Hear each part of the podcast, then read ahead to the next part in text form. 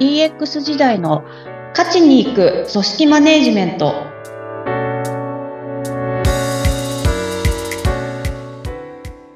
お疲れ様です。株式会社ダズリー代表取締役筒井千明です。インタビュアーの土井さとみです。どうぞよろしくお願いします。よろしくお願いいたします。筒井さん大変です。もう12月末も末、もう2023年も残すところあとわずかです。もういねや、ーね、はい、早いというか慌ただしいという か、毎年ね年末になるとね早かったねって言ってるんですよね。もった毎年必ず毎年言いますよね。早くない年なかったですね。もう早く慣れた方がいいですよね。ね、もうずーっと早かった ねって言ってるってことは、もう一生あっという間に過ぎてしまうから、もういやー。頑張れみたいな気持ちになりますけど はい2023年どんな年でしたかいやーそうですねあのねポッドキャストも始めさせてもらってっていうのもありそうまですす、けどそうです。2月から配信始まりましたもんね。うんうんうんなんかそこも含めてあのー全然違う業界の人に関わるなおかつこう言っても仕事柄これまでもあの IT 業界にいながら別の業界のお仕事するっていう子いっぱいあったので、ええそういった意味では、あの、関わってたんですけど、うんうん IT っていう文脈なく、なく、本当に IT 業界にこれまできっと縁がなかったんだろうなっていう人たちと関わったりとか、ええなんかそういうことが多かったんですごく社会勉強をしてたような気がします。ええびっくりしたこととかありますかあのーまあね、日本が DX というか、まあ、そういったものを遅れてるっていう話は確かにニュースでも聞きますし、ですけど、あの、ここまで世界が違ってるんだっていうのはほ思ういましたね。世界が違ってる。っていう表現が私はなんか一番しっくりくるんですよね。うんうんうん。とはその心はなんかもう、例えば私のこう自己紹介とかをしたりとか、うんまあ、弊社の話をしたりうんした時の、こう、噛み合わなさっていうんですかへえ。の部分が、うん。えっと、ほとんどが噛み合わないぐらいな、極端に言うと。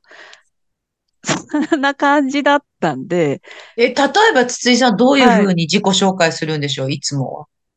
あの、プロジェクトのマネージメントしてますとか、あとは IT 業界でマネージメントしてますというような表現の仕方をするんですけど、うんうんあとは、もしくくは、あの、組織コンサルしてます、人材育成してますっていう、うんまあそういった、まあ、人に合わせてちょっとお伝えはしてるんですけど、は。うんうんうん。まあ、まずプロジェクトって何ですかって話から始まり、はい。はい。で、それにマネジメントってどういうことやるんですか とうか。んうんうん。で、まああまあなそんっか、かそっかはい。プロジェクトマネジメント馴染みがないのはまだあれなんですけど、うん人材育成とかっていう話をすると、研修ですかえっ、と、ああと、あと e ラーニングのあの、なんですか、動画で見れるようなやつですかとか、あ。ああ、教育系はい。というもかイメージ。そうですね。もしくは、えっと、あれですかね、組織を活性化するような IT ツールだったり、そういうサービスですかみたいな。ああ。なるので、どれも違うけど、そうかみたいな。なんか、そこがない世界なんだなっていうんううんうんうんうんうん。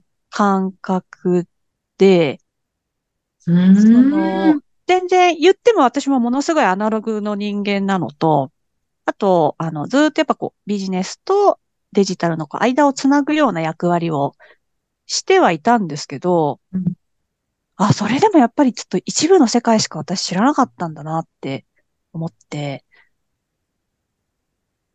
いうでとこもろ。そう、そうは言はいってもね、その、あの、まあ、プロジェクトって何ですかっておっしゃった方も、いずれきっと DX に触れるそうなんっていでうすことよは、必ず来ますもんね。はい、間違いなくそのはずで、うんうん。だからちょっとそこの、なんでしょうね。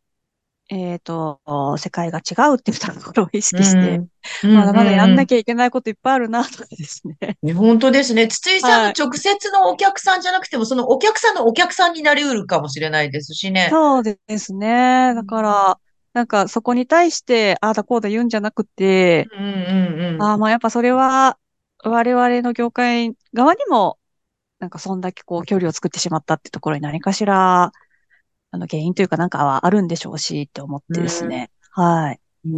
へえ、何かこういろいろ、3の気づきがある2023年だったんですね。いやー、そうですね。 本当に、そこら辺は勉強させていただきました。はいうーん。さて、えー今年最後の配信ということになりますが、まあはいあの前回はね、高校野球、慶応高校強かったねっていうお話ししてました。で、はい今回、もう2023年を締めくくるのはやっぱりプロ野球ですよね。筒井さん。いやー、もうそうですね。ちょっともう完全に趣味で話したいみたいになってますけど。ぜひお願いします。もう先にお伝えしておきますと、筒井さんは、あの、ごひいきのチームがありますよね。 はい、そうですね。はい。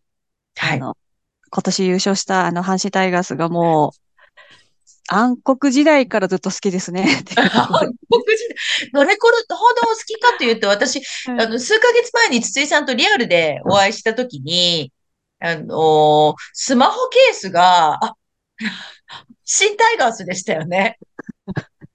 いや、なんかもう、そうなんですよ。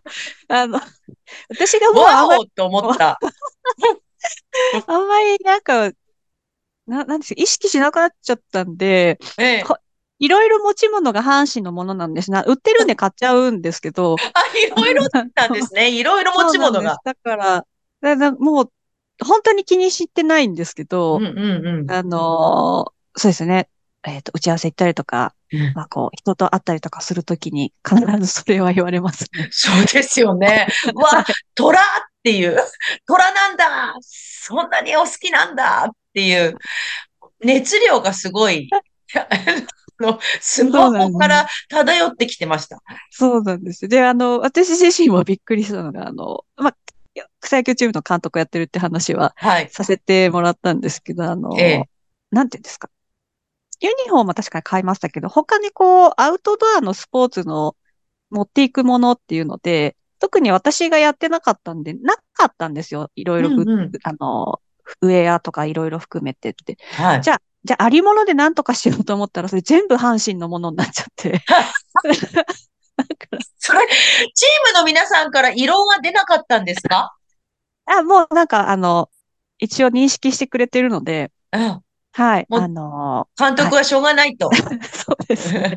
うちの監督はもう阪神だからしょうがない。はい、そこはそう思ってくれてるみたいです。これほどまでにね、阪神のことが大好きな筒井さんが、今年の阪神を振り返り ます。もう、本当なんかもう、市場ばっかりになりそうですけど。どうぞお願いします。 いや、でも、なんか本当に今年、あの、ファンから見ても強かったなと思ってて、うん。えっと、もうずーっとあの球団というか見てますけど、うんうん。どこかで、うんと、言っちゃあれですけど、こけるかなとか、あのー最後勝ちきれないかなって、やっぱ心のどっかではずっと思ってたんですけど、ええ、えそういったものもなく勝っていったんで、いや、ほんとちょっと強いチームがやることだなっていうのがえ。思いましたね。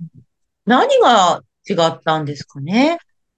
で、まあ私もなんで関係者の人から話聞いてるわけでもないんでう、んいろいろこう、記事してみたりとか、読んだりとかっていう、からっていうのと、まああとはず外から見ててっていう話にはなりますけど、あの、役割の明確化とか適材適所みたいなのはすごい意識してたみたいですね。岡田さんが。ええ。え、具体的にはどういう感じですかなんかこう、えっと、よく言われてるのが守備を固定してとか、あとは打順も固定してみたいな話とかしてますけど、あれって結局、お前はここの役割だっていうのを、もう明らかにしていて、うんうん。で、なおかつ期待も伝えてたらしいんですよ。おえ、例えばどういうこと言うんですかで、なんかここのポジションで何番でとかって話になった時に、こういうふうなことを、あの、なんて言ってたかな。あこんなことやってほしいみたいなのとかを、うんうんうん。全然言葉数は多くないらしいんですけど、あ、岡田監督がはい。うんうんポロッ、ポロッと伝えるんですって。へえ。へえ。で、だからなんかその、ものすごい長い時間選手と話し込んでとか、そういったわけではないんだと思うんですけど、うんうんう監ん。督として、えっと、それぞれの人たちにどういう役割をやってもらいたいだったりとか、どういう期待をしてるのかっていうのを、もう暗にわかるようにしてたというか、何にわかるようにすうん。る。へえ。で、なおかつ、その自分が目指す野球みたいなところを、いや、キャンプだったりとか、そういったいろんな場で伝えてて、って、うんうんうんうんうん。そういったことはしてたみたいですね。うーん、それがちゃんと、その、まあ、チームのメンバーも納得いって、行動に現れたっていうことですか。そうみたいです。だから、あの、な、何で、何の記事で読んだか忘れましたけど、岡田さんもこんなに早く選手が理解すると思わなかったって言ってるコメントを見て、へえ。あ、すごい。そのうん心が届いたということですね。みたいですね。へえ。へえ。あ、すだからその、ごい。その辺も選手が、やっぱ、お、あのなんかそこはきちんと分かろうとして、で、分かったらそれを実行しようとしてっていうのを、地道にやってたんだろうなって気はしますね。へえ。一つになってたんですね。でも本当そこもそう思ってて、あとはありそうだなと思うのが、えっと、岡田さんが多分60代でとかうんで、平田さんもそれぐらいですけど、えっと、コーチ陣って2003年とか2005年優勝した時のメンバーが多いんですよね。うんなのでよ40代、50代ぐらいとか。で、阪神の選手ってちょっと若だいぶ若返ったんで、あの、20代とか30代がちょっといますぐらいな感じではあるんですけど、うんうんこうんうんう世代のこう、連携みたいなのも、なんかそれでうまくいってたんじゃないのかなっていうあ気がするのあ。と、うんうん。あと今年特に感じたのは、阪神ファンを味方につけるのがすごい上手だなと思いましたね。ええと、おっしゃいますと。いや、まあ、岡田さん自身がすごい阪神ファンなんで、そってうなんですいうのね。も、 はい。っていうのもあるんですけど、うん。でだから阪神ファンって岡田さんに対してすごい信頼して、信頼感があるんですよね。あ、そうなんです か。え、なんかあるんですよ、そういうのおが。で、ーことええごとに、こう、阪神ファンはこうだ、ああだって言ってくれたりとか、甲子園だと、ファンの、あの、声援が力にとかっていう感じで、言ってくれるので、またファンもそれに応えるじゃないですか。うーん、もう応援一生懸命で。はい。うんうんうんいやなんかちょっと日本シリーズとか異常なぐらいの声援でしたけど、うん。うーん。そういうのもなんかあるんだろうなっていうので、さっきの一体感っていうのうがんファンも含めてできてたような、え印え象ですファンも含めてね。はい。ええいやー、すごい。あ、でもそういうのって、またね、あの、来年もできるかっていうと、これ不思議なもので、また変わってくんですよね、ちょっとずつね。だから優勝チームが変わるっていうことなんですよね。そうなんですよ。だからちょっとね、またそこがどうなっていくかっていうのはわからないですけど、なんかでも、本当に皆さんそういう意味でやるべきことをやって、それぞれできることをやって、うんうんうん、うん、うん。掴んだ日本一っていうそうですね。気がしてます。はい。はい。いやー、改めて筒井さん、おめでとうございま した。ありがとうございます。本当に。いい一年でした。最高でしたね。はい。そろそろお時間になりました。今日のテーマはもう2023年をこれで締めくくりました。岡監督の何がすごかったのかというお話でございました。筒井さんはプロジェクトマネジメントについてのセミナーを開催しています。詳しい情報は、ポッドキャストの概要欄のリンクからご覧ください。今年は DX 時代の価値に行く組織マネジメントをお聞きいただき、本当にありがとうございました。